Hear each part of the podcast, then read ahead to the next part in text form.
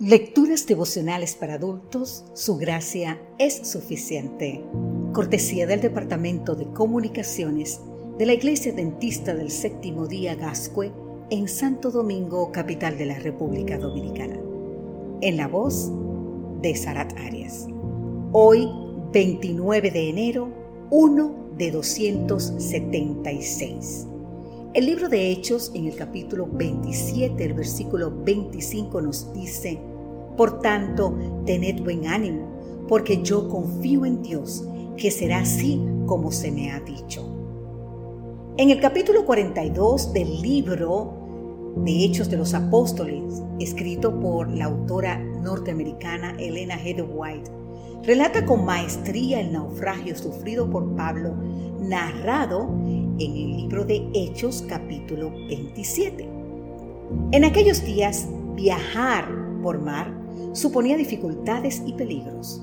Los viajes se efectuaban guiados por el sol y por las estrellas. En época de tormentas no se navegaba, porque la seguridad era casi imposible. En este relato la travesía enfrenta una tormenta feroz que termina en naufragio en las costas de Malta. Pablo soportó las penurias de ese largo viaje a Italia como preso encadenado y como su salud era dedicada, el centurión romano Julio tuvo consideraciones al permitirle estar con sus amigos. Los vientos contrarios obligaron al navío a hacer escala en un puerto intermedio.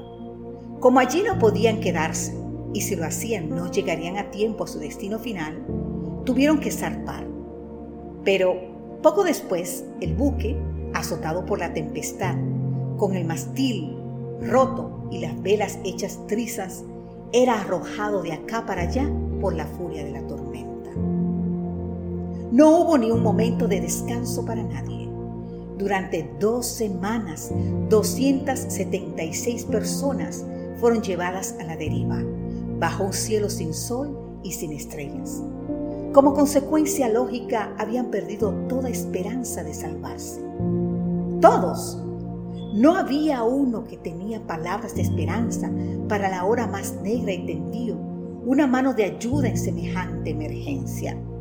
Era alguien que se aferraba por la fe del brazo del poder infinito y su fe se apoyaba en Dios. No tenía por él pues sabía que su Creador lo preservaría para testificar en Roma a favor de Jesucristo. En una situación límite, su corazón se conmovía por las pobres almas que lo rodeaban. Aquel uno era el gran apóstol Pablo, que casi de manera ilógica ordena a todos que tengan buen ánimo, porque solo habría pérdidas materiales y ninguna humana. ¿Por qué? porque se apoyaba en las promesas divinas.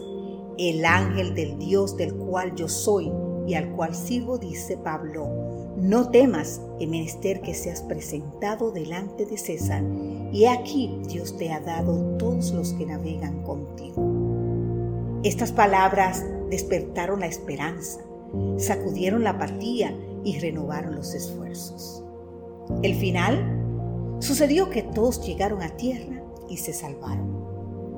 Pablo era minoría, uno entre 276.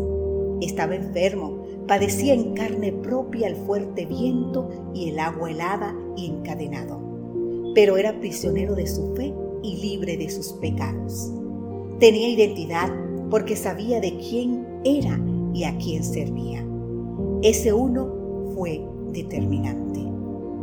Querido amigo, Querida amiga, puede que tus circunstancias no sean tan desfavorables como las del apóstol Pablo, pero tu testimonio y fidelidad con la esperanza necesita ser el mismo que el del apóstol Pablo. Que Dios hoy te bendiga en gran manera